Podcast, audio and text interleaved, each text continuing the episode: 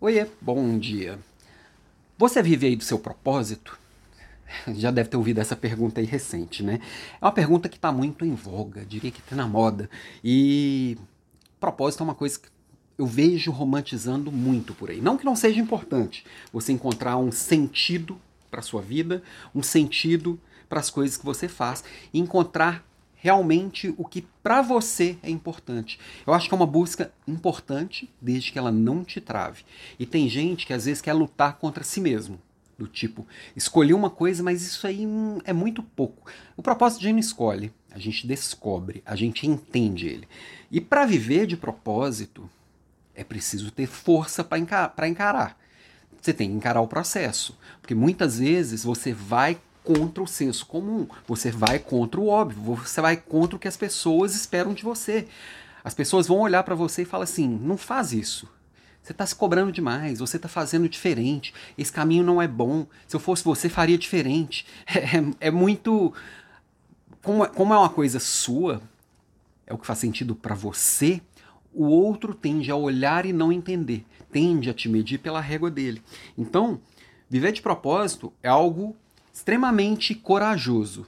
Primeiro, porque aceitar o que realmente faz sentido para mim significa que, eu vou aceitar minha singularidade, eu vou aceitar que eu vou ter que encarar o senso comum, encarar o, o padrãozão.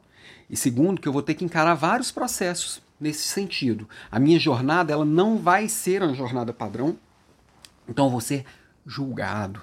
Então, é, quando você pensa e descobre o seu propósito, você começa a ver que muita coisa do que para muita gente faria sentido, para você não vai fazer.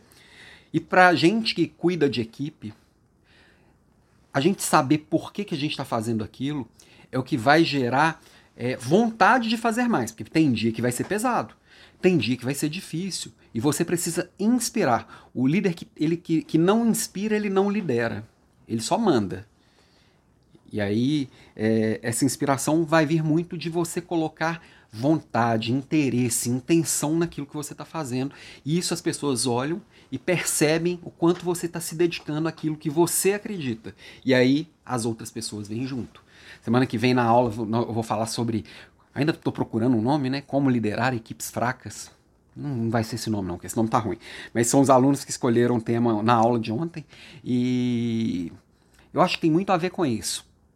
E com certeza isso vai estar em algum momento lá da aula. Ainda não montei nada, ainda não estruturei aqui mentalmente como é que vai ser, mas realmente faz todo sentido o líder entender a serviço de que ele está. O que que faz sentido para ele, o que que é importante, o que que é relevante, quais são as minhas crenças, quais são os meus valores e como que eu coloco isso a serviço do desenvolvimento da minha equipe. Ok? Beijo e até amanhã.